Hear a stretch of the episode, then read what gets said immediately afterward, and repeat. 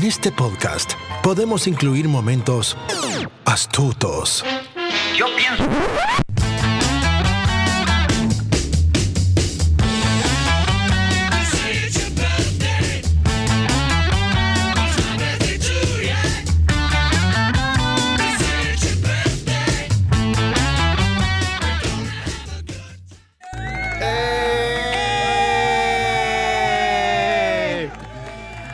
Bienvenidos a un episodio más de Baterías No Incluidas, a nuestro episodio número 82.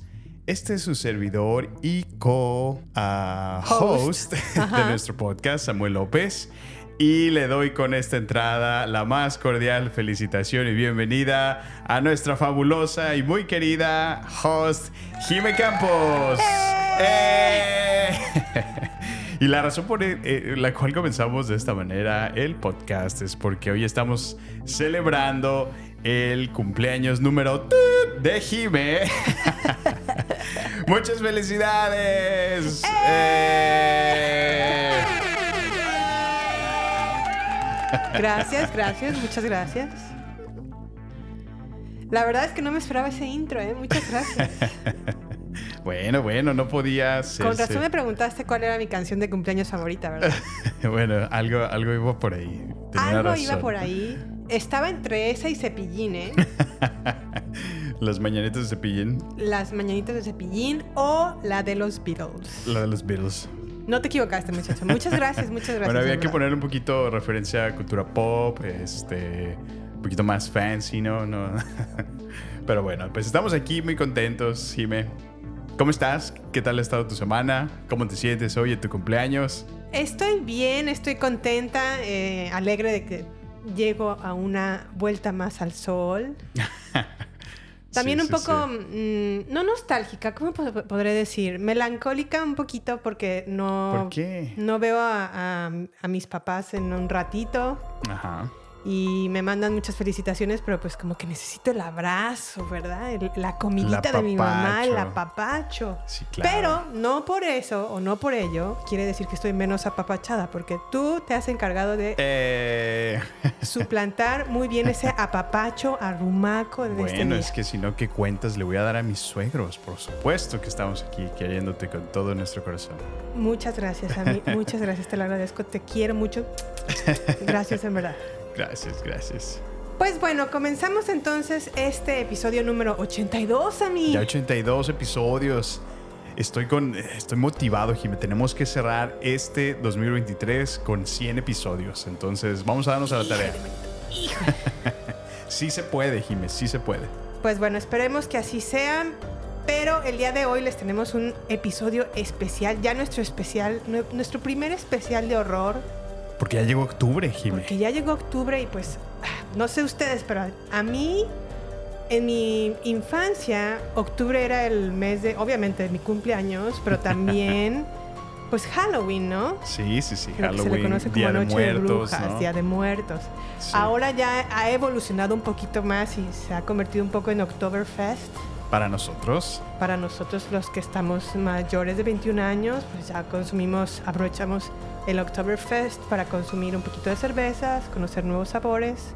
No, yo decía por nosotros en nuestro hogar, en nuestra casa. Celebramos, Oh, sí, o sí, el- sí. Es, es muy especial el octubre. ¿Por qué razones, Jimé? Bueno, es que se llama Oktoberfest por la cerveza, pero lo hemos también como modificado con los años, ¿cierto, Sammy? Sí, claro, es nuestra versión.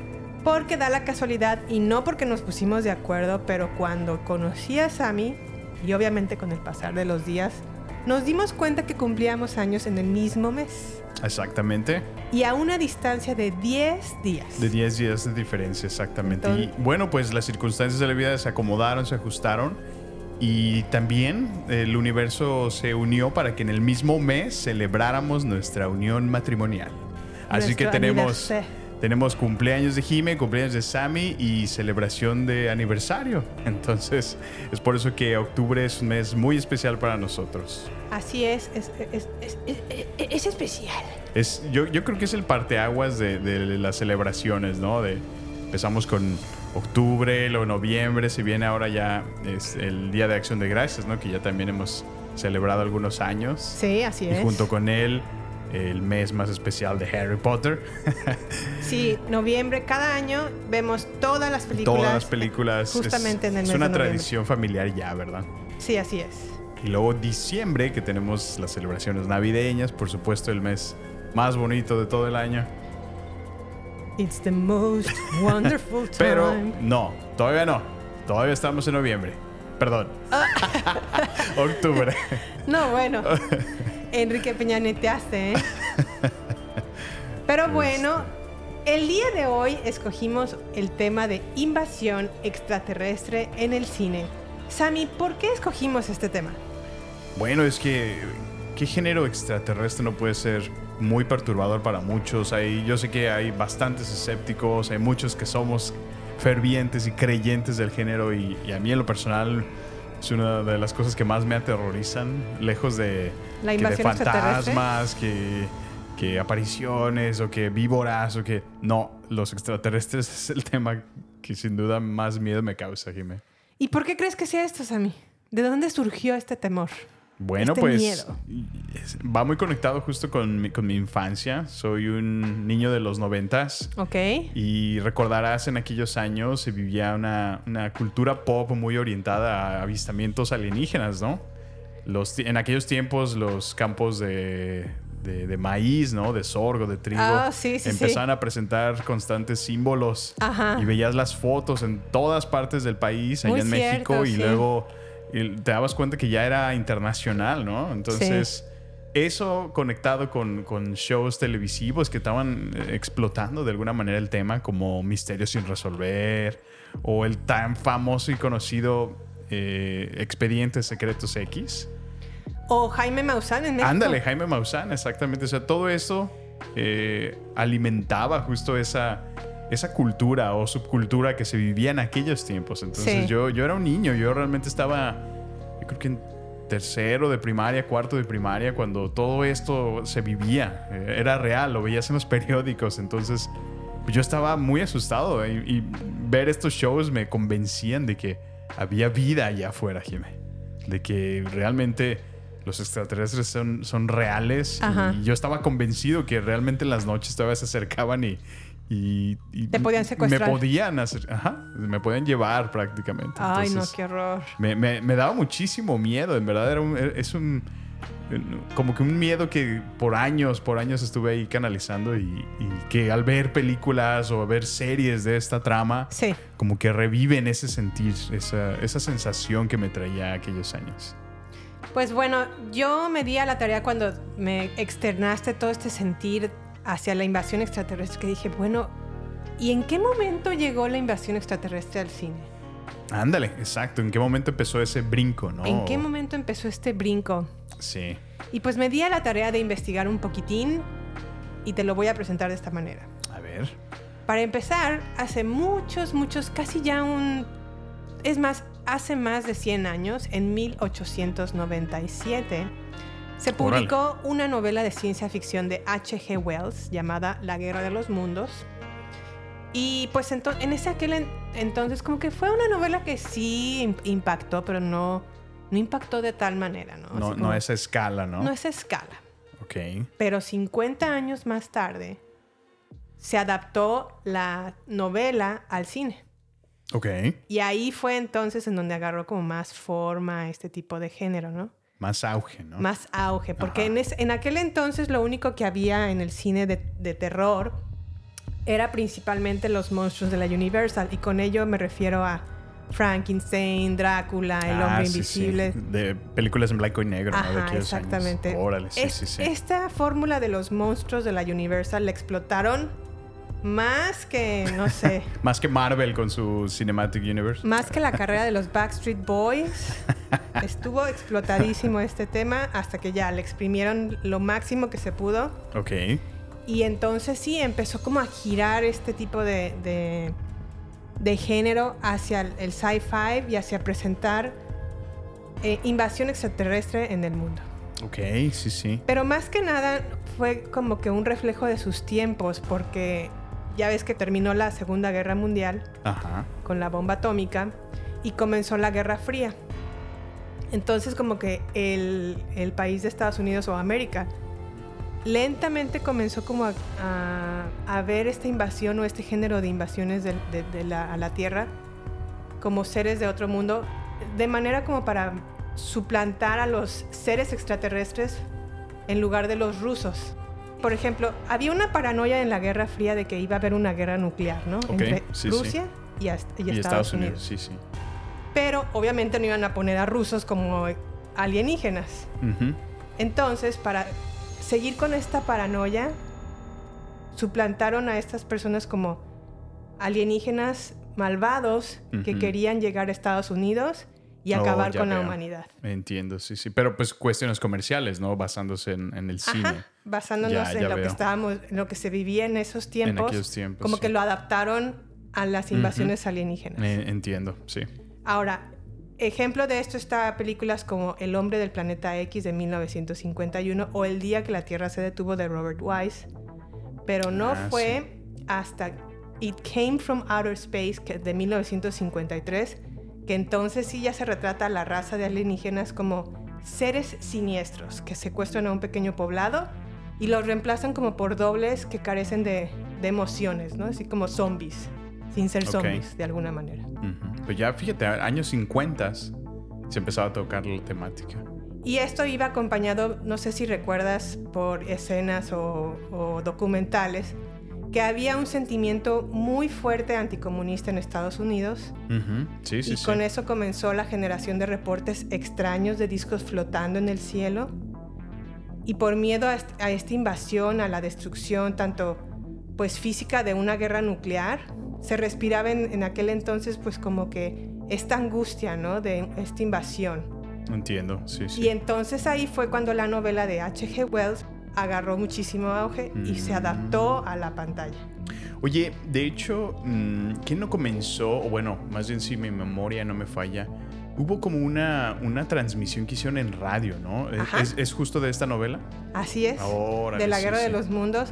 Fue tan real esta eh, transmisión en el radio de Ujú. la novela que muchísima gente pensó que estaba sucediendo en la vida real. Y Órale. se- se llenó así. O sea, hubo, hubo muchísimos reportes de policía, de gente histérica pensando que en verdad En estábamos verdad. siendo invadidos. Wow.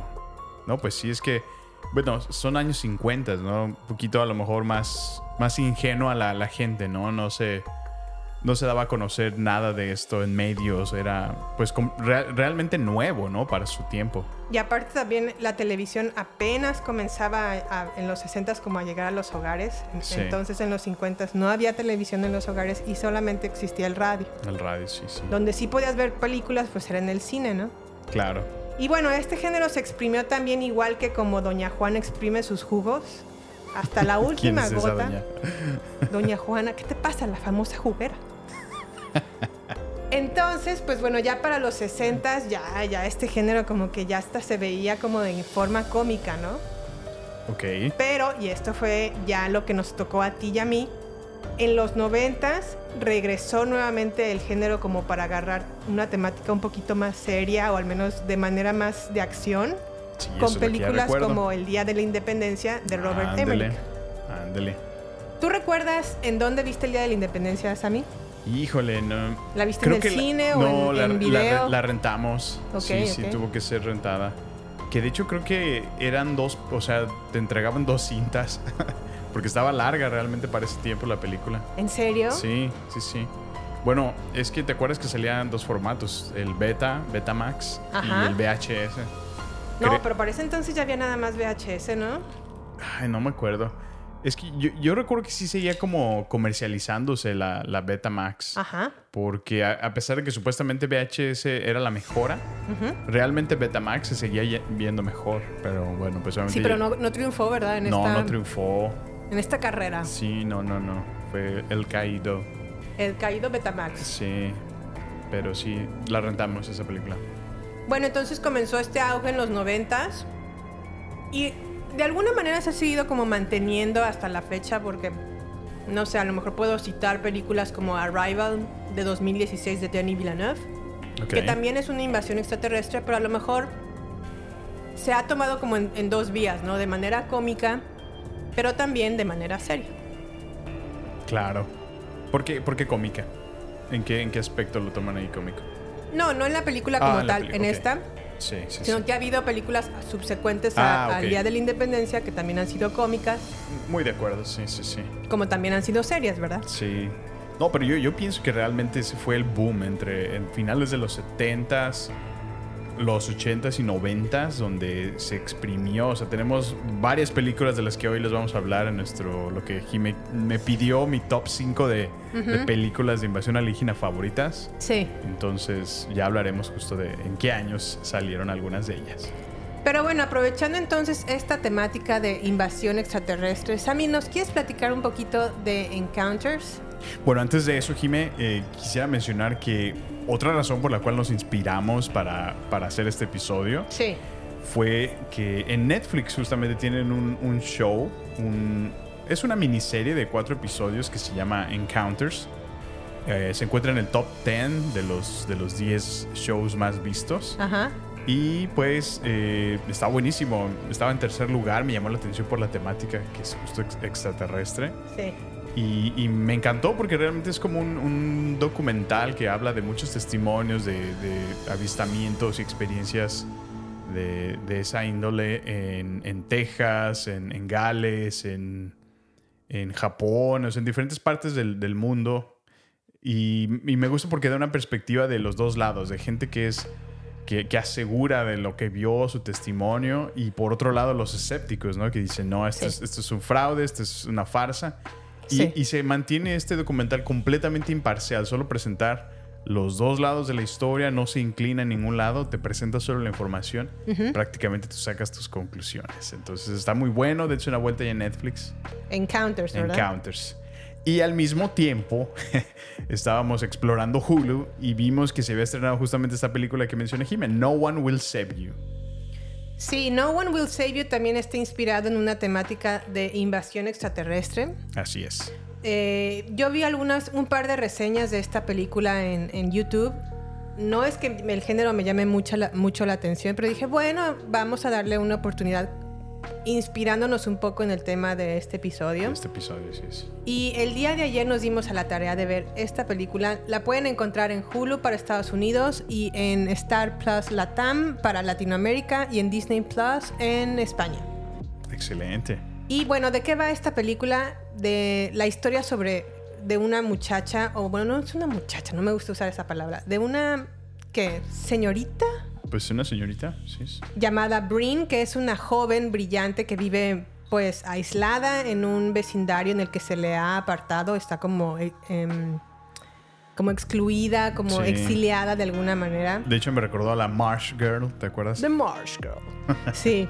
Bueno, ella es muy solitaria, pero es como, como optimista, ¿no? Como que la vida no la, no la apacigua. Y encuentra consuelo en la casa en donde creció hasta un buen día unos extraños ruidos, como los que se escuchan en este hogar de pronto, proceden de intrusos que parecen ser sobrenaturales. Breen se enfrenta a extraterrestres que amenazan su futuro y la obligan a enfrentarse a su pasado. ¿Qué te parece si escuchamos un, un pequeño audio trailer? A ver, bueno, a escuchar.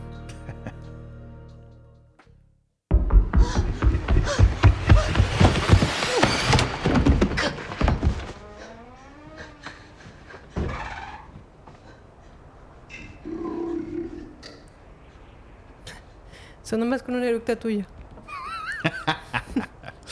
Calma, pierdes la magia. Oh, pues.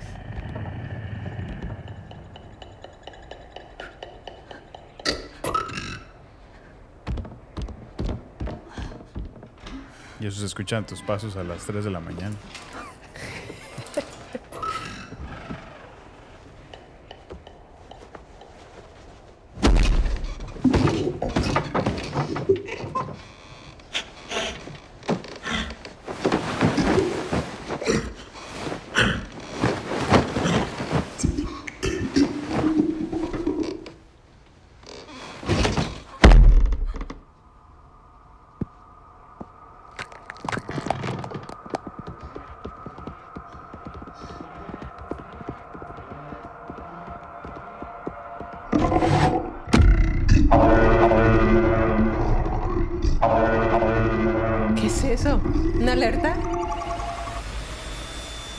Hacen el llamado desde su Ah, nave. sí es cierto, sí, sí, sí, ya me acordé. ¿Qué te pareció?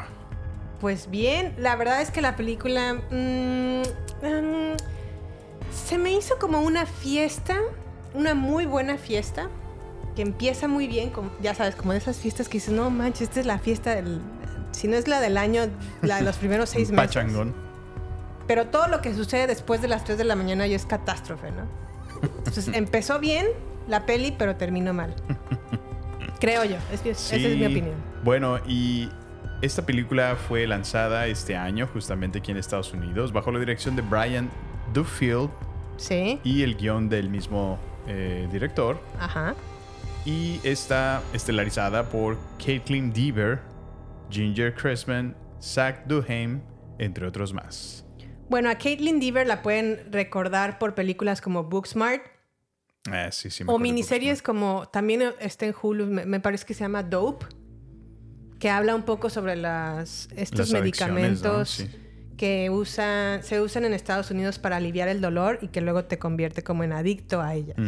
Sí, sí, sí. Dependiente, ¿no? Dependiente de este medicamento, ajá. Sí, sí, sí. La verdad es que pues creo que a, Caitlin Dever después de Booksmart le ha ido muy bien en su carrera.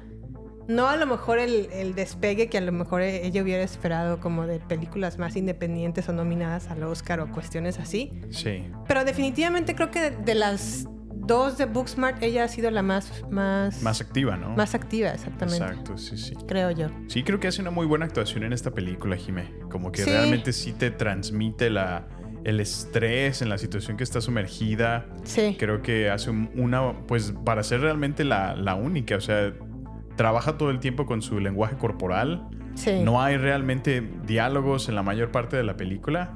Eh, Como podrán haber escuchado en el, Sí. en el Cuando dije, bueno, Avance. voy a poner el trailer, pues ¿qué pongo si nada más se escucha esto? Pero bueno. Eructos de Sammy. Pero realmente sí disfruté la película. Yo, yo la verdad que no, no sabía qué esperar. Y como dice Jime, creo que va muy bien. Eh, aparecen, bueno, no quiero hacer spoilers, pero aparecen criaturas, obviamente, dentro de la película. Sí. Se ven muy bien, se ven extremadamente bien detallados. Me gusta el diseño de, de los alienígenas. Pero al final la película se me cae muy feo. Como que te la construyen para un, para un cierre fuerte. Sí. Y, y el desenlace me pareció, no sé, bastante como de un niño de, de 13 años. Sí, yo, Decidió yo cómo también se iba a sentí terminar. como que no supieron darle un buen fin. sí, sí, sí. Y ahí se, te digo, es una, es una fiesta en donde... En una fiesta, todo lo que sucede después de, la- después de las 3 de la mañana o después de las 2 de la mañana, siguiendo la teoría de Ted Mosby, Nada es, es bueno. catástrofe. Muy buena referencia, por cierto. Esa es mi opinión de esta película. Em, pertenece a la categoría no la volvería a ver, pero la disfruté. La disfrutaste mientras la viste. Así es. Bueno, ¿Algo sí. más que tengas que agregar a esta peli, Sammy? No, pues nada, de- dense una vuelta, está interesante, realmente sí está muy llena de acción, una buena parte. eh, dense una oportun- denle una oportunidad y definan por ustedes si les gusta o no. Bueno, muy bien. Entonces, ¿te parece si nos vamos a la sección de saludos? Bueno, por supuesto. ¿A quién quieres saludar esta semana, Jimmy? A nadie en particular, pero... pero quiero mencionar eh, que este, esta ocasión nos han escuchado mucho en Nicaragua. Ah, mira, excelente. Entonces, para quien sea que nos esté escuchando en Nicaragua, no sé si es uno solo o, o son varios, Varias personas, ok. pero ya van 32 descargas. Excelente, no, pues muchísimas gracias. Un saludo muy especial hasta Nicaragua. Así es, algo, más bien mi pregunta sería para ti, Sammy. ¿Tienes alguien de saludos? Pues así como tú, eh, esta semana casualmente nadie me ha escrito para felicitarnos por nuestro podcast. Quizás la culpa es nuestra, Jime, por ausentarnos por tanto tiempo. Así que estaremos haciéndole llegar episodios a tiempo en redes sociales. Estaremos en contacto con mucho gusto. Así es. Y hablando de ello, ¿qué te parece si nos vamos a unos anuncios? Pues en lo que tomamos nuestra penitencia por los pecados cometidos, He pecado, he pecado. escuchemos nuestra sección de redes sociales. No queremos que te pierdas nada. Por eso, te invitamos a sumarte a nuestras redes sociales. Twitter, Instagram y Facebook. Encuéntranos como Baterías Podcast. Cine, series y mucho más, solo con nosotros, con Jimena Campos y Samuel López. Agéndalo. Nos encontramos en redes sociales. Baterías Podcast. Oye, Sammy, quiero avisar que vamos a hablar de spoilers, pero estaba atorado mi, mi timbrecito. Ok, perfecto. Ya logré desa- um, Desatorarlo. desatorarlo. Gracias por encontrarme la palabra. Quiero, eh, vamos a comenzar con nuestro top 5 de películas favoritas de invasión extraterrestre. Obviamente vamos a tener que mencionar algunos spoilers, así que sin más, Bueno, Kiki, ahí- aquí sí ya no creo, creo que hasta está de sobra el anuncio de spoilers, porque hay películas que son de 1977, entonces... ya- bueno, no lo sé, puede ser que alguien no la ha visto. pero bueno, mu- muy, muy bien, haces el buen trabajo. Bueno, comencemos con nuestra número 5. Sammy, ¿a quién pusiste en el número 5 de tu top 5 de pelis de invasión extraterrestre? En el número 5, por supuesto, eh, yo ubiqué a la película llamada War of the Worlds del 2005, dirigida por Steven Spielberg. Ok, a ver, escuchemos. A continuación.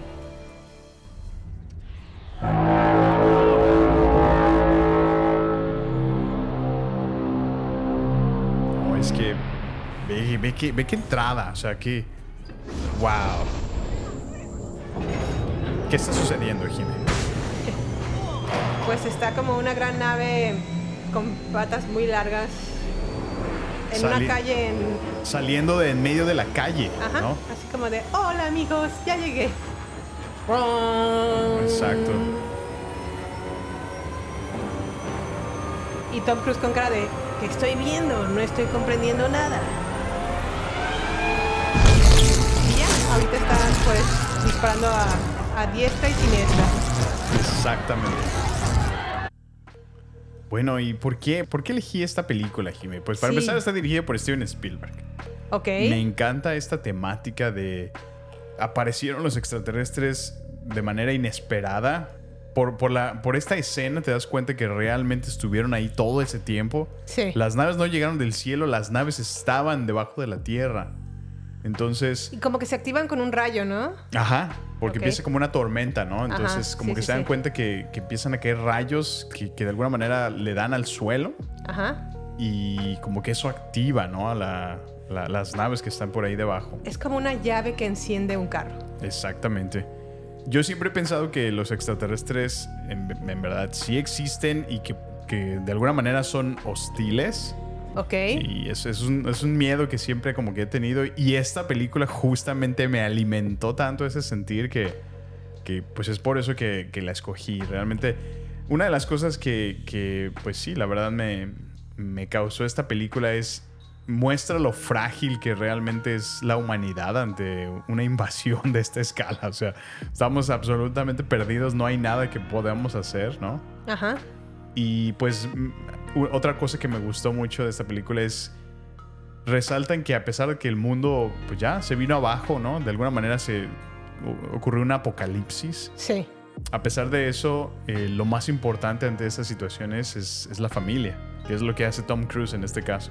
Cuidar a sus hijos, mantenerlos cerca Sí. y van a buscar a su mamá, que a pesar de que están separados, pues es, es lo único que tienen ya, ¿no? Y, y me gusta ver que, que resaltan eso, ¿no? En las situaciones más difíciles puedes solamente recordar a tu familia. Bueno, fíjate que hace poco tuvimos um, la oportunidad de ver esta película. Siento, y no sé tú qué opines, que no envejeció tan bien. Sí, fíjate que... La verdad es que ya no se me hizo tan buena y los efectos son medios malu. No sé, ya no se me hizo muy buena. Yo pienso que es porque ahora la volvimos a ver en, en Blu-ray Sí. Y fue como, como mejorada, ¿no? O realzada, que no ¿En sé... Blu-ray le- o en 4K? Ah, no, la vimos en 4K, En sí, 4K, es cierto, sí. sí. Y no fue grabada así, entonces pienso que eso que le, como que le quitó, porque los efectos, como tú lo dices, ya así no se ven muy bien. Como que decaen, como que se ¿Sabes ven que muy, no? muy elaborados. ¿Sabes algo que noto de las versiones ahora en 4K? Sí. Por ejemplo, películas como, no sé, Casablanca o El Padrino, por Ah, ejemplo. sí, justo acabamos de ver Padrino. Son películas que fueron grabadas en 35 milímetros, Ujú. en Technicolor en ocasiones, no todas. pero de alguna manera cuando se hace el- Pues la actualización, ¿no? la, La, mejora. actualización, la mejora exactamente a 4K, Sí. los colores real, se realzan muchísimo y se ve realmente muchísimo mejor de como se veía originalmente. Pero sucede que también hay eh, ejemplo de esta película, La Guerra de los Mundos, o lo que nos pasó también con El Señor de los Anillos, que una vez que pasan a 4K, los efectos especiales ya no pasan tan bien. Sí, ¿No- como no que lo has no, notado? No, ajá, no, no ascienden o no trascienden mucho, ¿no? Porque Sí, sí, sí resalta lo. eh, pues sí, eso, la, la falta de, de tecnología, a lo mejor que en ese tiempo había.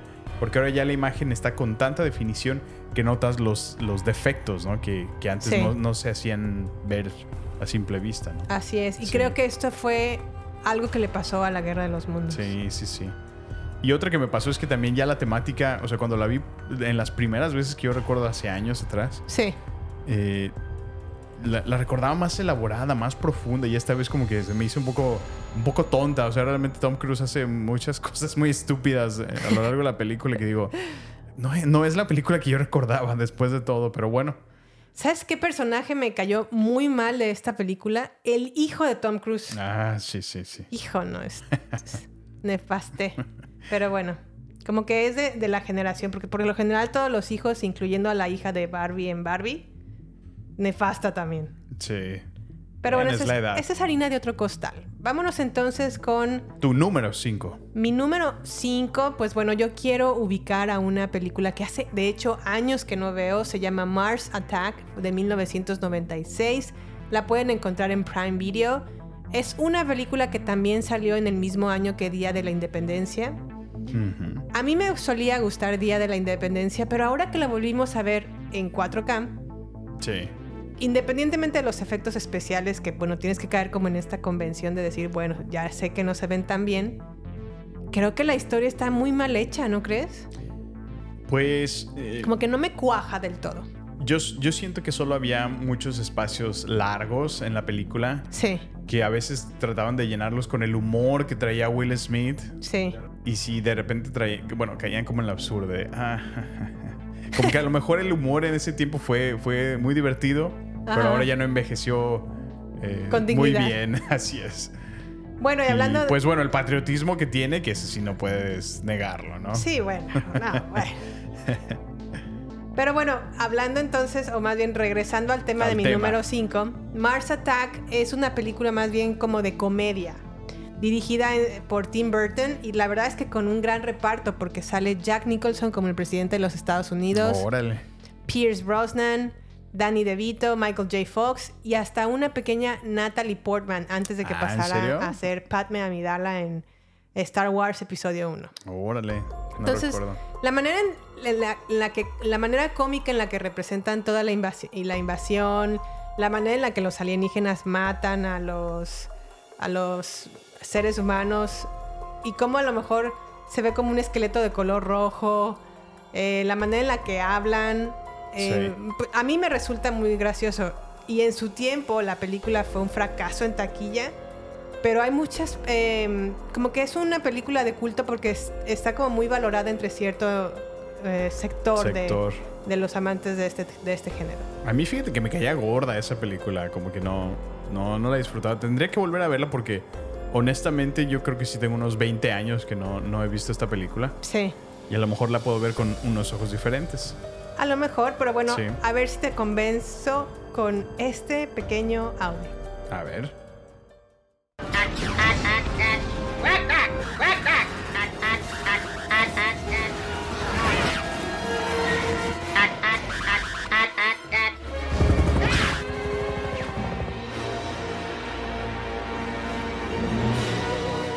Aquí llegan como a un desierto porque están dándoles la bienvenida. Ajá. ¿Y qué fue eso? ¿Un pato? ¿Qué es ese pato? No son los alienígenas y su lenguaje. Oh. Hablan horrible. Sí, ¿verdad? Parecen patos ahora que lo veo desde Sí. otra perspectiva. Bueno, pues eh, no me motivó mucho el trailer. Ah. Pero bueno. Ok, vámonos entonces a nuestro número 4. Sammy, ¿qué elegiste? En mi número 4, Jime, tengo una película que se llama Especies eh, que salió en 1995, dirigida por Roger Donaldson. Y esta película, Jimé, bueno, no sé si recuerdas o recuerdas haberla visto. Sí recuerdo haberla visto. uh, no recuerdo muy bien de qué trata, pero mm, como que se me hace medio mala, ¿eh? Pues bueno, yo también tengo muchísimos años que no la vuelvo a ver, pero recuerdo lo que esa película eh, de alguna manera me, me causó en ese tiempo. ¿Que no era una modelo la, especie? sí, es que esa es la cosa, como que es una película que me como que la vi en una etapa de mi niñez donde yo estaba descubriendo que ya me empezaron a gustar las mujeres. O sea, sentías cosas en tu cuerpito. Se- sentía cositas en mi cuerpito. Entonces cuando vi actuar a Natasha Henstridge como como esta Alienígena. alienígena asesina, Ajá. muy seductora, por cierto, que, que realmente solo está buscando reproducirse a toda costa en la película. Ah, pues. Entonces, es una película que sí está como muy sensualona, pero Pues no le va a costar ¿Te trabajo fijas? reproducirse si anda en, ese, en, esa, en esos giros. bueno, si, si ves la película te das cuenta que no es tan fácil como tú lo hubieras pensado. Ah, sí. Eh, pero sin embargo, eh, bueno, en esta película a mí lo que me llamaba la atención era pues la idea de cómo los extraterrestres ya podían estar ya entre nosotros. Eso, eso es lo que más miedo me daba de... Ajá.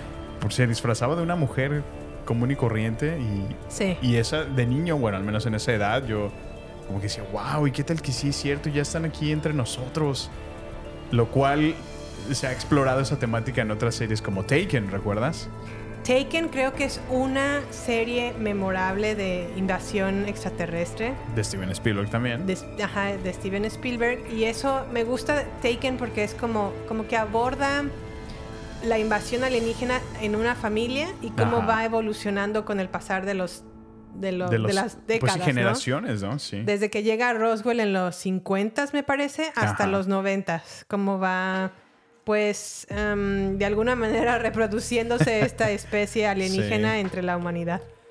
Sí, y que esa, esa bueno, realmente es una, una excelente teoría, ¿no? ¿Qué tal que a lo mejor, en efecto, los extraterrestres ya han estado aquí y han sido parte de, de nuestras vidas, ¿no? ¿Sí? A lo mejor la, la- la razón por la cual también habemos tanta variedad en, en el mundo es porque justo eso, ya hubo una entrada de ADN alienígena, ¿no? Por eso algunos son afroamericanos, otros son asiáticos, otros son...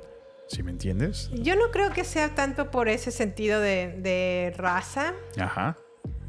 pero sí am, percibo que a lo mejor estos seres pudieran tener cualidades más desarrolladas.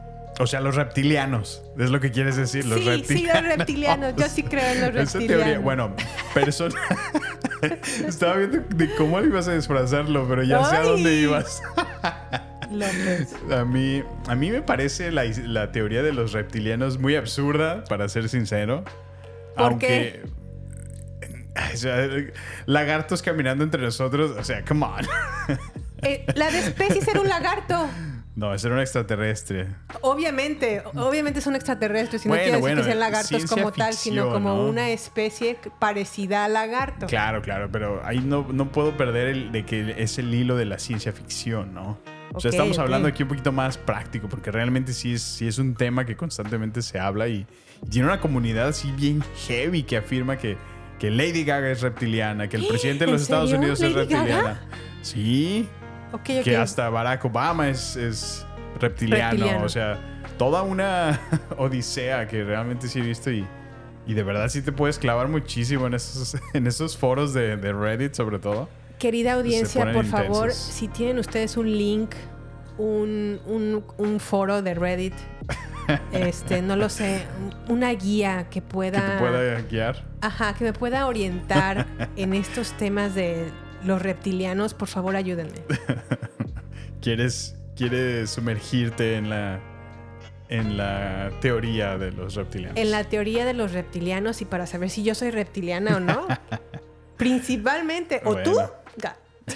Bueno. No te creas. Escuchemos un poquito de especies. ¿Te lates a mí? A ver. A ver.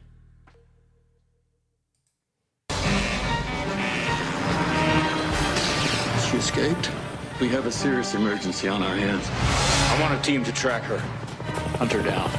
Aquí se escapó, ¿verdad? La Sí, mujer. ya se It's a monster. Now you want us to kill it. We decided to make it female so that it would be more docile and controllable. More docile and controllable. Huh? I guess you guys don't get out much. She wants to have a baby. ¿Quiere tener She'll un kill bebé? anyone that gets Sí, in her way. exacto. No, pues no le va a costar trabajo. hurt you. Yes, you would. Just Te don't digo know que it tienes yet. que verla. She could have a dozen babies. She could lay a thousand eggs. Something's wrong. Oye, pero aquí me falta la voz de los 90. ¿Te acuerdas que en los trailers existía mucho esta onda como de Ajá. un alienígena Sí. en el cuerpo de una bella mujer?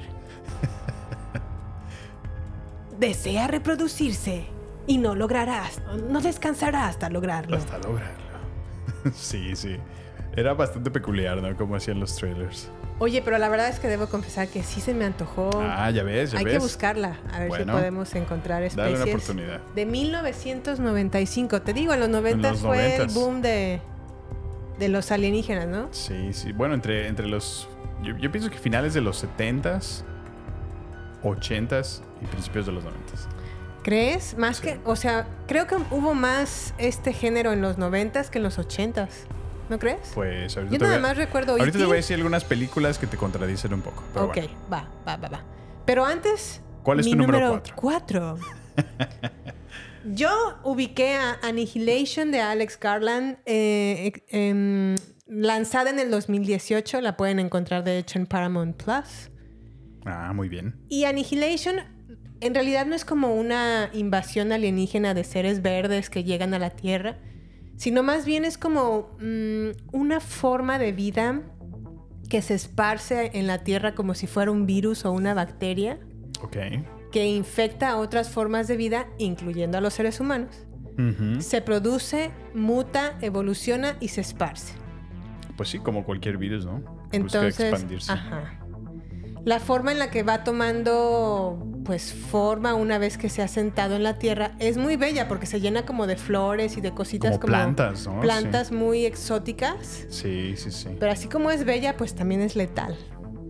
Sí, sí me acuerdo esa película, está, está buena. Está como, está peculiar, ¿no? Alex Garland, recordemos que es el mismo director de películas como Ex Máquina, que Ex Máquina en mi opinión es un peliculón, peliculón Ah, de sí, sci-fi. sí, sí, qué buena, qué buena película es. Alex Garland también es el, el autor de una miniserie que también pueden encontrar en Hulu que se llama Devs. Ah, buenísima, Devs. D-E-V-S. Como developers, Ajá, como developers, pero Devs. devs. Es muy buena esa, esa miniserie, perdón. Son como seis episodios únicamente. No, pero con esos. Sí, ampliamente esos, recomendada. sí, sí. De Esto hecho- habla como de, de computadoras cuánticas, ¿cierto, Sammy? Sí, no, se meten en una onda bastante profunda de, del desarrollo tecnológico que Sí. ya pudieron alcanzar. Al grado que, bueno, pues ya pueden hacer predicciones con unas computadoras, una computadora cuántica que, que tienen. Y bueno, pues no queremos spoilearles, pero Sí. se pone buenísima. Buenísima. Bueno, pues Annihilation, eh, como es esta invasión alienígena en forma de virus, se, se, eh, está como ubicada en una parte de, no sé, vamos a suponer que en un pueblo está en un campo, ¿no? Sí, como en las fronteras del pueblo, ¿no? en las Sí. fronteras del pueblo, ajá. Y ahí pues mandan a, una serie de como de cinco mujeres científicas a investigar qué es lo que está sucediendo con esta forma de vida. Y una de las principales, o obviamente las- la protagonista de esta historia es Natalie Portman, que yo creo que Natalie Portman puede ser la actriz más... ¿Qué será? Mm, ¿Cómo se llama cuando sobreestimas a una persona? ¿Subestimada? Ah, sobreestimas, Sobre- sobrevalorada. Sobrevalorada. Es una actriz sobrevalorada. Y no porque tenga, no porque carezca de talento. Me parece que Natalie Portman tiene un talento muy grande de como actriz Bueno, se pero ga- creo se- que se lo ganó único- justo el Oscar en, en el Cisne Negro. y es en lo, el- la verdad es que honestamente sí merecía un Oscar en- por el Cisne Negro. Hizo un papelón, Sí, sí, papelón. Pero qué más bueno ha hecho Natalie Portman, además ¿Qué de Padme pasa? Amidala. Tenemos Star Wars. ¿Y qué más? Pues, ¿qué te pasa? Compró un equipo de fútbol. No sé, a mí se me hace como que Natalie Portman Sí, hace sí. mucho que no nos entrega una buena película y pues está muy, muy sobrevalorada, ¿eh? Pero bueno, también realmente en qué más la has visto actuar ahorita. O sea, ya no. No siento que se esté de- dedicando de manera muy activa ya al. Como que siento que ya entra en una de esas facetas donde, bueno, ya logré mi Oscar y pues no sé, quiero dedicarme a otras cuestiones, ¿no? Porque se ve como que participa en otros muchos eventos de públicos, eh, de la UNICEF, de la ONU, o sea, como que y luego ve, se, se mueve de repente a, a un movimiento muy femenino que está padrísimo, ¿no? Donde ya varias mujeres se unieron para la compra de ese equipo de fútbol para justamente resaltar el equipo, eh, perdón, el fútbol femenil, ¿no? Sí. Entonces, como que debe ser más multifacética. Pues bueno, revisando un poco o de manera pues am, veloz su, Por no decir que googleaste. su biografía, Sí. te puedo decir que ma- después de El Cisne Negro, que fue, uff, en el 2010, Ok. ha salido en muchísimas películas. ¿En serio? A ver, Sí, ¿puedes sí. citarme algunas? Mira, para empezar, Thor. Bueno, sí, sí, e- es, cierto, fíjate, pero tampoco su actuación ¿Ves? ha sido la más relevante como para lo que te actuación. Así es. Se lanzó como directora en una película que se llama A Tale of Love and Darkness, que es, mm, es como, es una muy buena película. A mí me gustó mucho. Es la historia como de, de- de una familia judía en Israel. Luego salió en Jackie como Jackie Kennedy. Ah, sí, porque ella es israelí, ¿verdad? Justamente es... Sí, no sé si es de Israel, pero sí es, su familia es de Es Israel. judía. Ujú, por allá. Y ah, también vamos a ver, está Annihilation, que es la película de la que estoy hablando. Está Vox Lux. ¿Te acuerdas que ella era como una cantante de, de- de música pop? No. No, no recuerdo esa. Bueno, es, es una eh, película como un poquito más independiente. Ok, Es una cantante tipo Lady Gaga, algo, eh, algo por ahí. ok. Luego también está otra película que se llama Lucy in the Sky, que también le fue fatal en el 2019, 4.9. En la segunda parte de Thor, Love and Thunder, 2022. Y ahora va a salir en la nueva, en la nueva película de Todd Haynes. Todd. Haynes es el, nuevo, el director de películas como Carol. O, Ah, Carol está buena. Sí, o Far From Heaven. Bueno, ahora va a salir en una nueva entrega de este director que se llama Mayo Diciembre. Y este Natalie Portman interpreta a una periodista. Vamos a ver qué tal le va. Pues sí, a ver si retoma, ¿no? Pero realmente no, no le ha pegado nada después del Cisne Negro. Interesante. Excepto tal vez Annihilation. Y hablando de Annihilation, les voy a poner un pequeño audio. Va.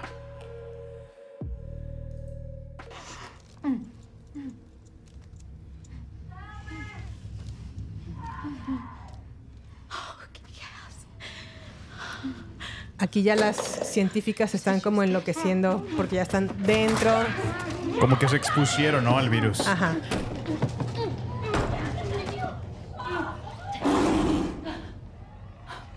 Y esta es la famosa escena del oso. Que es como ya... Como que el virus tomó posesión de, un oso. Ajá, de un oso. Que... Ah, no, está, está horrible el oso, ¿no? Como mitad sin carne. Sí, sí, como, ya con como los de- huesos expuestos. El hueso Ajá, como que la, la cara se le descompuso. Sí. Pero lo mantiene vivo, ¿no? El virus. Sí, de alguna manera está como vivo. Y no solamente eso. Ahorita lo van a escuchar.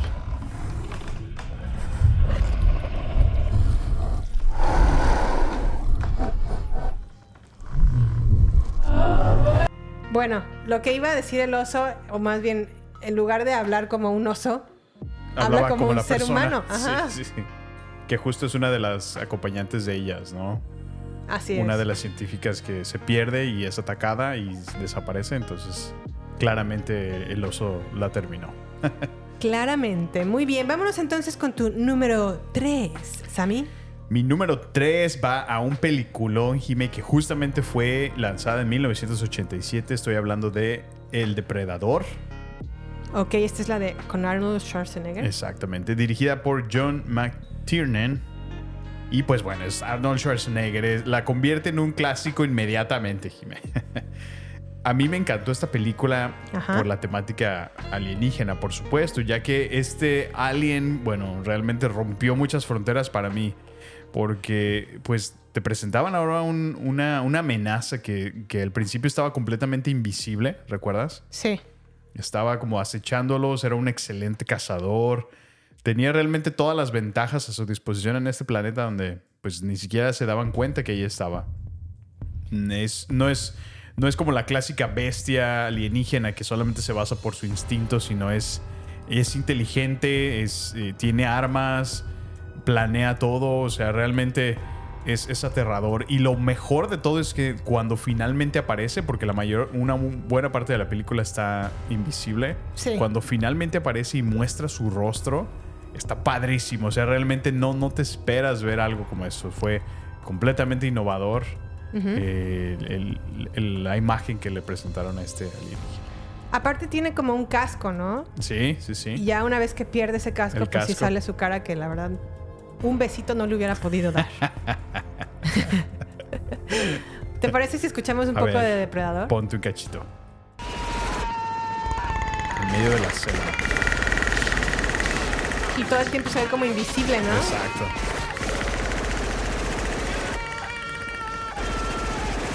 Es que imagínate ver eso. Sí, o sea. O- o no verlo, pero verlo. Solo ver como que se mueve algo y, y es invisible. Sí. Me encantaba cuando cambia la visión del depredador, que tiene como visión de térmica. Entonces Ah, ve es perfectamente a los, a los humanos en la oscuridad, ¿no? Por la energía o el calor que producen, Ajá, ¿cierto? por eso térmica. Pues aquí básicamente es como una película de acción. Una carnicería. De las que le gustan a mi papá. Como diría mi mamá en su expresión, puro balazo, Juan, puro balazo. Oye, pero además, o bueno, yo la verdad es que hace años que no veo Depredador del 87, pero sí recuerdo que hace poco, y justamente está en Hulu, salió una película que se llama Prey, que es Ah, como una precuela Sí, de no, esta es, historia. es una digna precuela de la saga, yo, yo, yo diría. Salió justo el año pasado, en 2022. Y a mí me encantó porque realmente como que... eh, pues vuelves a sentirla como en la auténtica saga, Jimé. Bueno, al menos así. A mí sí me gustó. Fue muy criticada porque, pues, ve, en esta película original del Depredador de 1987, Sí. le toma a Schwarzenegger y a todo el pelotón entero con el que va a poder hacerse cargo de él. Ajá. Y en esta película, una, pues, adolescente, pues, realmente indígena, ¿no? Sí, Eh, nativa. Nativa, ajá. Nativa. Se encarga de matarlo. Entonces fue eh, extremadamente criticada por ese hecho. Y además de que sale un perrito hermoso que, Oh, que amaremos sí. para la eternidad. Sí, muy Perrito cierto. de película que, que está encantador. Pero bueno, es, es una buena película. También véanla. Prey está en Hulu. Bueno, y con eso nos vamos a mi número 3. Vámonos a tu número 3. Yo puse en mi número 3 a Close Encounters of the Third Kind o Encuentros cercanos del tercer tipo. Ok. Esta sí es una película de los 70 tienes razón. Sí, fue una, un género explotado en estos años. Así es. Y creo, en mi opinión, es una de las mejores películas de Steven Spielberg. La verdad es que para haber hecho Tiburón, encuentros cercanos del tercer tipo en esta época y tan joven, y- o sea, realmente tenía muchísimo talento. Sí, qué visión también, ¿no? Creo que ahora que la adaptaron a 4K, todavía se puede ver mucho mejor de lo que se veía antes. Aquellos entonces. Y a mí me impactó mucho ya la escena casi al final en donde por fin aterrizan en, la, en el planeta Tierra y se empiezan a comunicar como por sonidos parecidos a los que nosotros usamos o notas musicales. Ajá. Y la verdad es que pues ah, a lo mejor la historia no estará como llena de balazos, como diría mi madre. Pero sí es una historia como de lo que le sucede a un ser humano cuando tiene este encuentro cercano y cómo Pues les cambia su vida, ¿no? le cambia la vida, exactamente. Sí. Le cambia la vida a él y a su familia. Exacto. ¿Tú qué opinas de esta peli, Sam? Pues bueno, a mí eh, yo siento solamente que tiene partes un poquito largas, como Sí. que realmente sí se toma el, el tiempo justo de, de hacer lo que dices, analizar las, las historias eh, secundarias, ¿no? Que de alguna manera se interconectan al final, lo cual tiene sentido, Sí. pero siento que toman demasiado tiempo en, en, ¿En en esa llegar a ese parte. punto? Sí, les toma mucho, como que, como que utilizan eh, pues hechos de, de- muy cotidianos, ¿no? La, la vida familiar, que, que realmente no siento que agregan a- mucho a la trama principal. Sí. Y, y- y, bueno, de alguna manera yo siento que desperdicia mucho tiempo en, en- en espacio que a lo mejor se pudo eh, utilizar para adentrarse más en estos extraterrestres. Eh, bueno, eso es lo que yo sentí. Ajá. Fíjate que yo creo que mm, a veces creo que el, el- el cine de nuestros tiempos nos acostumbra mucho a recibir em, dosis de acción o dosis de emoción rápido para que capte nuestra atención y nos mantenga vivos o eh, pegados a la butaca para man- de manera como de entender o, o visualizar que es una buena película. Pero creo sí. que, que en los 70s las películas se desarrollaban como más despacito. Más despacio. Bueno, creo que sí tienes un punto eh, muy importante en lo que dices. Aunque mi, mi comentario no iba re- realmente, o sea, no, no creo que esta película necesite nada de, como lo mencionas, explosiones, balazos, acción Ajá. para levantarla, porque ya en sí su temática es bastante interesante. Sí. Eh, pero sí, sí siento que, bueno, al menos era una manera muy diferente de contar las historias. Sí, era una Eh, manera distinta. Y sí yo se tomaban que- el tiempo de desarrollar Sí, una sí, sí. historia a pesar de, o sea, como que no tenían restricciones de, de Tenemos los que estudios. pegarnos a este- Ajá, de, esta... Tienes que terminar una película en 90 minutos. Exacto, sí, sí, sí. Bueno, Eso es el único comentario que tengo. y hablando de esta escena famosa en donde llega la nave y empiezan a transmitir o, o a comunicarse, Comunicarse, de alguna sí. manera con notas musicales, les presento este pequeño audio.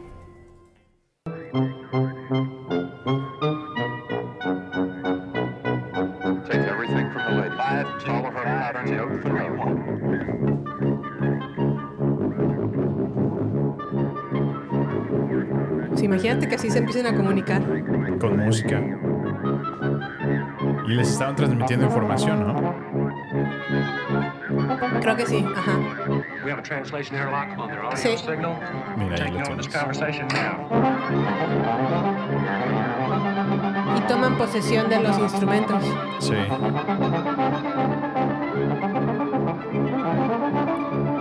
Porque ellos como que les querían darle la bienvenida, ¿no?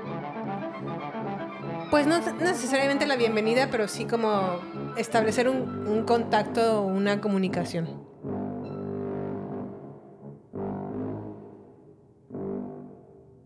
Como que pusieron lo mejor de su tecnología como para poder Sí. entablarla y están como estupefactos todos así Sí, como de- wow. wow. Bueno, muy bien.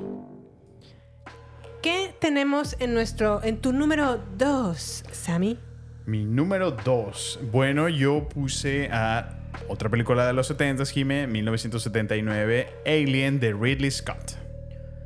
Um, Para empezar, tenemos a Sigourney Weaver haciendo un papelazo contra un contra un alien que es tan épico, Jime, y tan trascendental en la cultura pop. Es- es- se, se convirtió en un icono inmediatamente, que ya... O sea, ¿quién no reconoce la figura de- del alien, no? O sea, es inconfundible. Videojuegos lo, lo, lo ponen, o sea, en todas partes ha salido la referencia. Y creo que se hizo tan popular que hasta este, secuelas, ¿no? Sacaron como... o, o qué, qué sería Prometheus? ¿Un spin-off o Prometheus es una precuela una precuela? de los eventos que suceden en Alien. Exacto. Entonces, bueno, para mí es, es muy buena. eh, la bestia que representa este alien es, es, pues puro instinto asesino, ¿no? Realmente busca cumplir sus necesidades más básicas, que es la supervivencia, ¿no? Mata, Sí. reproduce. Es- eso es todo. La amenaza más voraz como una, una bestia alienígena. Aunque creo que no es como tal una invasión extraterrestre, ¿no crees? Pues sí, sí y no, porque realmente nunca llegó a la Tierra, al menos en la primera película. Ajá. Pero sí invadió una nave humana, ¿no? Entonces es, es una invasión. Mm, sí, muy cierto, tienes toda la razón. ¿Quieres que te ponga un... Por favor. A ver. Está como un señor buscando a un gatito en la nave. Lo acaba de encontrar. El xenomorfo le sale por atrás. Xenomorfo. ¿Sí es el xenomorfo? Eh, es que no sé qué es un xenomorfo. Xenoformo, es el, es el alien. Así le llaman. No, el gato ya se echó para atrás. Dijo, ay, Dios mío, que Vámonos. viendo". Ah, sí, sí, sí, xenoformo. Y pues ya le sacó la lengüita. Que en realidad es una cabecita. Por eso te digo, icónico, icónico. Y vámonos. Y el gato se vio, presenció todo. Pues bueno. Bueno, em, ¿te toca a ti? vámonos a, mi número dos. Yo puse en mi número dos a Señales de M. Night Shyamalan Shyamalan. del 2002. La pueden sintonizar en HBO, perdón, en Max. Así ya. Ya Y bueno. Tomando en cuenta que sí es una invasión extraterrestre lo que sucede en Señales, creo que a mí lo que más me conmueve de esta historia es su temática sobre la fe. Ok. Particularmente, pues bueno, como que Señales tomó lo que estaba de moda en esos momentos, que eran los aros que de pronto empezaron a aparecer en campos de vegetación, Ajá. sin sí, ninguna sí. razón aparente, pues bueno, M. Night Shyamalan dijo, ah, pues mira, de aquí soy.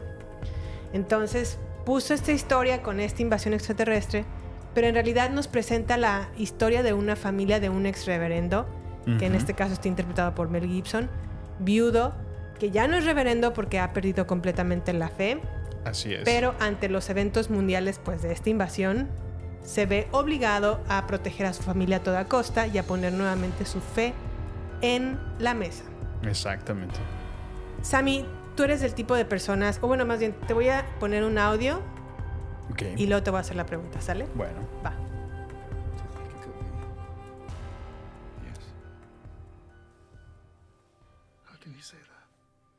El pobre reverendo ya darse- dándose por vencido. Sí, ya es el fin del mundo.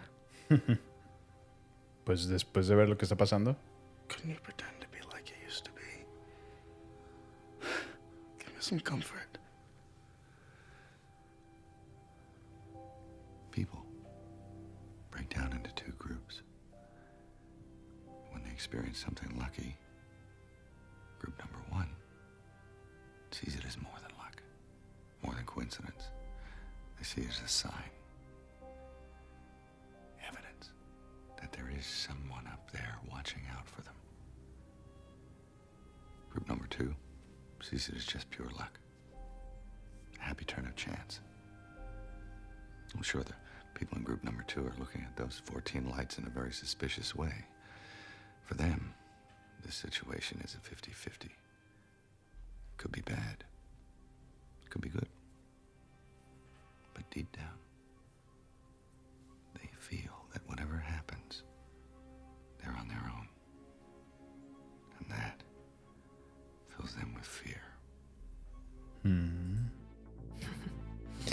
No muy alentador su mensaje, pero Sammy, lo que hablaba Mel Gibson era que hay dos tipos de personas.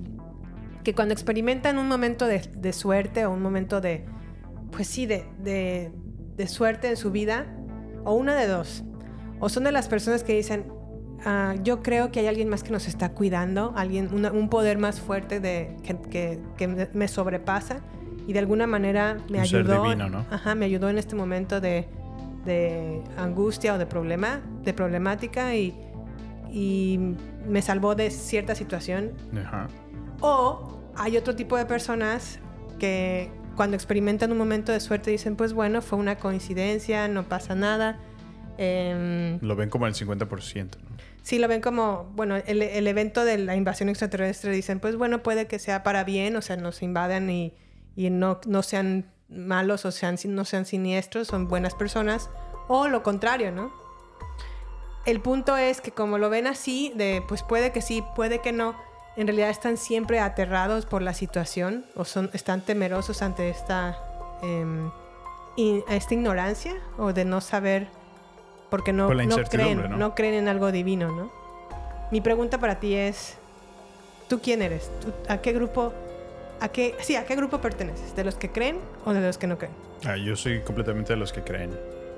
En mi experiencia personal realmente he tenido varias vivencias donde es, es claro y evidente para mí que Sí. realmente hay hay alguien, hay un Dios arriba que, que está al pendiente de nosotros y que no es indiferente ante, ante lo que nos pasa. Ok. Y bueno, yo he tenido esa experiencia muy, muy personal con él, eh, en lo que en innumerables ocasiones me ha mostrado que ha estado ahí Sí. y lo he sentido. Entonces, ya, soy, soy creyente, Eres de los que creen. soy de los que creen. Muy bien, Sammy. Muy ¿Y tú? bien. Yo también, yo también, También. soy de las que creen. Excelente, muy buena lección. Muy bien, pues entonces, ¿a quién tenemos en tu número? Bueno, para empezar, antes de pasar al número uno, ¿tenemos menciones honoríficas? Bueno, menciones honoríficas. Bueno, realmente no, no, no creo que tengamos que esperar porque realmente mi número uno también era señales. Oh, Entonces, sí. Eh, a mí, bueno, solo a- a- para resaltar por qué escogí esta película fue porque, pues para empezar, esta película siempre me ha dado, o sea, me, me ha causado un, miedo muy, muy fuerte. O sea, me Sí. pone siempre la piel de gallina. Sí. Justo por la temática. O sea, yo sí la analizo desde la temática extraterrestre. Que sí, tienes un buen punto. O sea, esta película es, es excelente porque es como un balance perfecto entre, entre el escepticismo y la fe. Así Ajá. es como yo la veo. O sea, los, los extraterrestres realmente es como la trama o el punto que utilizan para, para lidiar entre qué personas se mueven en uno o en otro. Ok. Y pues para mí los extraterrestres, extraterrestres expuestos en esta película son extremadamente terroríficos porque pues te están acechando, están en tu casa, están en tus maizales y, y- y, o sea, realmente están solamente acechándote, no se hacen presentes. Pero tú sientes que están ahí, no, no te das cuenta de dónde, o sea, pero sientes su presencia, los ves, entonces eso lo, lo hace terrorífico y M. Like Shyamalan ah, hace un excelente trabajo presentando este miedo. O sea, hay una escena en, Sí. en particular donde Joaquín Phoenix está monitoreando todo lo que pasa en otros países Ajá. y lo que parece ser un avistamiento extraterrestre en, en Buenos Aires, ¿no? En, en- en un país de Latinoamérica. Y Sí. se ve en un, en un fragmento de tres segundos, nada Sí. más. Pero esos tres segundos, Jime, eh, me causan un pánico y un miedo donde realmente exponen el extraterrestre y ves una reacción tan, perdón, una reacción tan genuina de Joaquín Phoenix, terrorífica, de, de- del darse cuenta que es real, el fenómeno extraterrestre es tangible y ahí está la evidencia que por tanto tiempo se ha buscado. Bueno, pues, ¿qué te parece si la vemos o la escuchamos tantito, no? Excelente. Va. Aquí están en la fiesta los niños, en Río de Janeiro. Ah, era, era Brasil, no Argentina.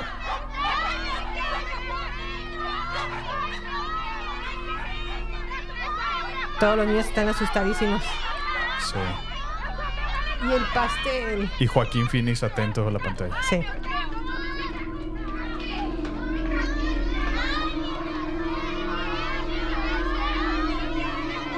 Move, children. Vámonos.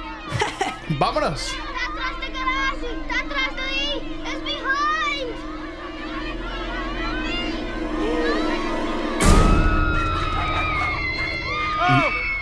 Ve la reacción.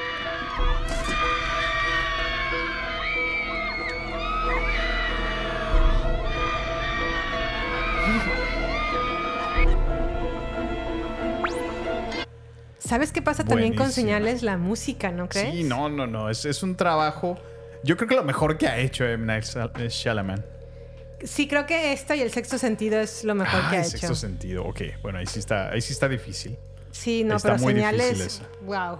No, No, no, me- no. Señales no. me es, encanta. es un peliculón, peliculón, Sí, en verdad. Grande, grande Me- película. cada que la veo, o sea, realmente me pone igual de mal. no puedo decir más. Muy bien, pues bueno, yo antes de pasar a mi número uno, yo sí quiero tener una, o más bien tengo una mención honorífica. Ok, perfecto. No Retomando. es, no es como tal una invasión extraterrestre, pero a lo mejor pueden adivinar la película de, las- de la que les estoy a punto de hablar por este sonido. A ver.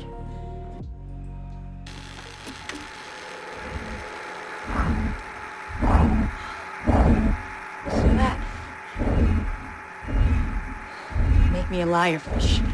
Ah, muy buena, muy buena. Uh, could be AWACS out of Kirtland jamming us, but I'm doubting it. All right, let's see if Bud's reading it too. Willie, patch it back and give me the off axis. Are we recording? Never stopped. Thank you, Elmer. AWACS status is negative. Now, what about White Sands? Aquí podemos ver cómo se estaban no. capturando, ¿no? Aquí, pues es la primera vez que el personaje de Jodie Foster re- escucha la señal Ajá. Y cómo la captan. Como una en transmisión, ¿no? Ajá, es una transmisión, está en una cierta frecuencia. Sí.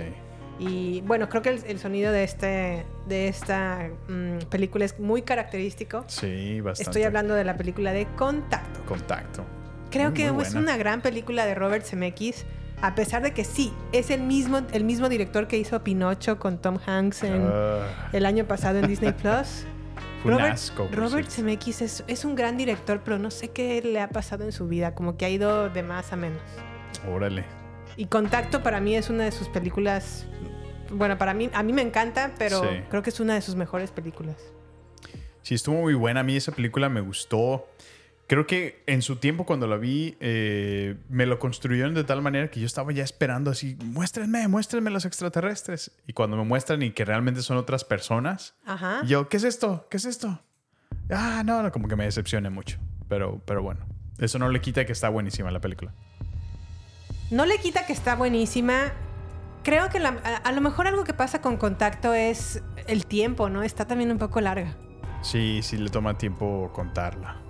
Así es. Y aparte también como viaja entre la historia de Ellie cuando era niña Ajá, y cuando y cómo esto la afecta de grande. Sí, sí, sí. Se enfoca También- mucho en su vida personal, exacto. exacto. Ajá, y tarda desde que reciben la señal, que fue lo que escuchamos ahorita, hasta que se desarrolla la nave, tarda un, O sea, un tarda- ratito. Ajá. Realmente creo que el contacto, eh, pues te lo, lo crearon por tanto tiempo que nada más en los últimos, que será? 30 minutos te resuelven realmente lo que querías saber de la película. Sí, sí, sí. Pero bueno, diferentes Bueno. tiempos. Ok, Sammy, no sé si tengas algo más que agregar. No, pues sí, yo quiero hacer mi mención honorífica. Ah, a yo, ver, a ver. eh, bueno, creo que es más descriptivo si me pones el audio, Jimmy, por favor. A ver.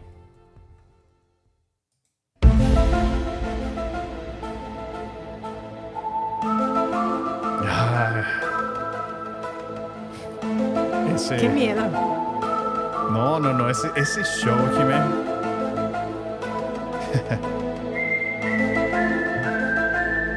es que hasta el intro, ¿no? Daba, daba miedito. Exacto. Exacto.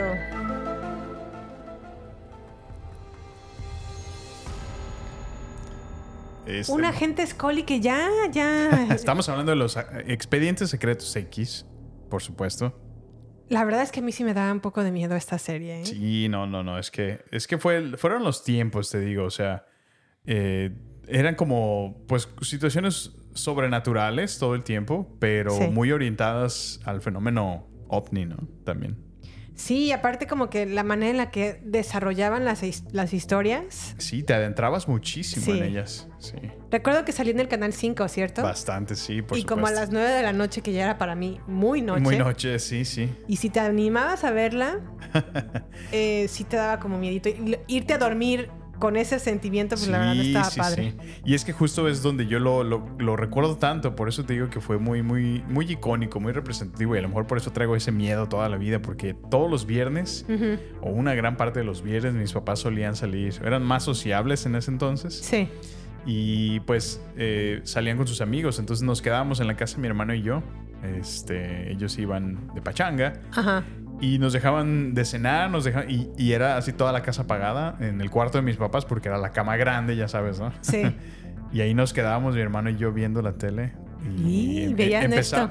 Fíjate, empezábamos con, con los expedientes secretos X, se terminaba y luego te- empezaba Misterios sin resolver. Y Que no. también tenía, bueno, algunos eran asesinatos, pero también hablaban mucho del fenómeno extraterrestre. Doble dosis. Avistamientos. No, hombre, entonces yo ya terminaba a veces y quedaba realmente tan.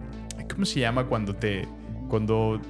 Como que te implantan una idea? Sugestionado. o sea, me sí. sugestionaba tanto que ya así hasta me asomaba por las ventanas para ver el cielo que no.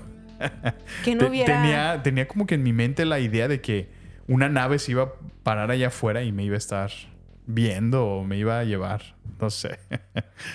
Wow. ¿Qué, qué tiempos? Sí, yo recuerdo que tenía un compañero mm, en mi clase Ajá. Que estaba obsesionado con los expedientes Los secretos expedientes. X. Y no, no, no, se lo perdía y obviamente podía hablar horas y horas, y horas de este programa. Sí, está padrísimo. Pero bueno, eh, ¿Alguna otra cosa que quieras mencionar, Sammy? No, pues nada, estamos contentos de, de estar platicando en este mes terrorífico, el mes del horror. Vamos a estar hablando de varios episodios acerca de diferentes temas, ya lo hemos planeado, así que estén a la expectativa, muchachos. Voy a hablar de mi número uno. Pues que no fue justo... Ah, Contacto perdón. fue una mención honorífica. Oh, perdón, perdón. Ok, sí, sí, sí. Pero bueno, mi número uno es Arrival. Yo ya está despidiendo. Ya sé. Bueno, nos vemos en la Bueno, próxima. ya. Mi número Bye. uno, ¿dónde está? Lo podías postear en Facebook. Mi número uno era Mi Arrival. número uno era Arrival. Es Arrival. Es Arrival. Ok, ok, sí, sí, muy buena trama, muy buena Sí, película. muy buena película. La De- verdad, del Dennis. Del Denis Villeneuve, que es el mismo director que hizo ahorita recientemente Dune, parte 1 y parte 2. Ya viene parte 2. Hizo también Blade Runner 2049. Otro peliculón también. Hizo también Prisioneros con Hugh Jackman y Jack- Jake Gyllenhaal. Otro peliculón también. Hizo también Sicario. Otro peliculón también. Hizo también mm, Arrival, obviamente. Y ya ahorita ya no tengo en mi memoria qué más ha hecho Denis Villeneuve. Ujú. Pero la verdad es que ha sido un director muy destacado con realmente un poco pocas películas. Sí. Y las pocas que ha hecho le, le han quedado de peluche. De culto, ¿no? De peluche en el estuche. Excelente. Excelentes películas, la verdad. Y bueno, yo les voy a poner un pequeño audio de cuando. del primer encuentro que tiene Amy Adams, que es una lingüista. Porque aquí sucede que varias naves extraterrestres se posicionan alrededor del mundo, ¿no? Sí. Entonces, obviamente, las naciones en donde están estas al- eh, naves alienígenas, pues eh, se, emp- se- se unen como para descifrar el lenguaje que los alienígenas están utilizando. Ujú.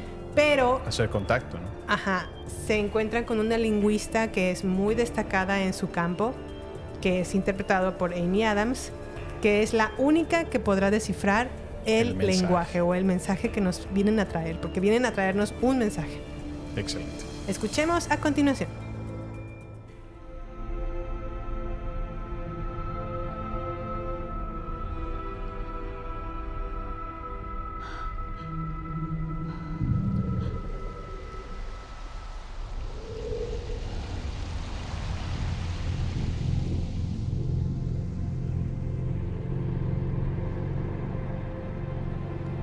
Creo que también algo que sucede con esta película es la música, ¿eh? La música, por supuesto. Es de Hans Zimmer.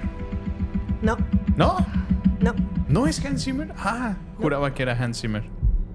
Es de Johansson. Déjame te digo su nombre completo. Ok. Órale.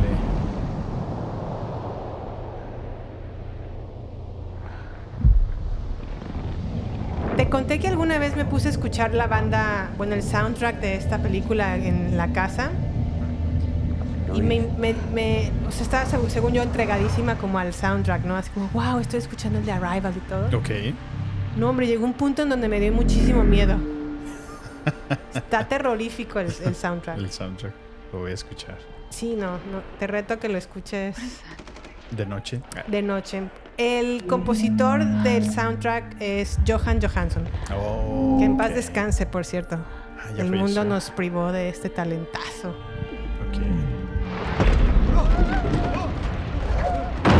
Pues bueno, creo que entonces hemos concluido. Esta fue mi número uno. Arrival es mi de- definitivamente mi película alienígena, alienígena favorita. Es mucho más que solamente eso, como siempre, porque también señales es así. No, bueno, es que sí, en realidad es una... O sea, digamos que el mensaje y la trama que es extraterrestre es- se convierte en secundaria. O sea, ya cuando ves la película... El trasfondo, ¿verdad? Ajá, es, es, es- como lo dices, es más, más profunda que, que la trama extraterrestre. Bueno, pues no sé qué más podemos agregar. Ya sería todo, ¿verdad, Samir? No, pues agradecidos nuevamente por llegar hasta este punto de nuestro podcast. Eh, es un gusto estar aquí cada semana, compartimos nuestros episodios y bueno, la comunicación queremos que se mantenga todavía en redes sociales. Estamos en Twitter, Instagram y Facebook en la cuenta arroba baterías podcast.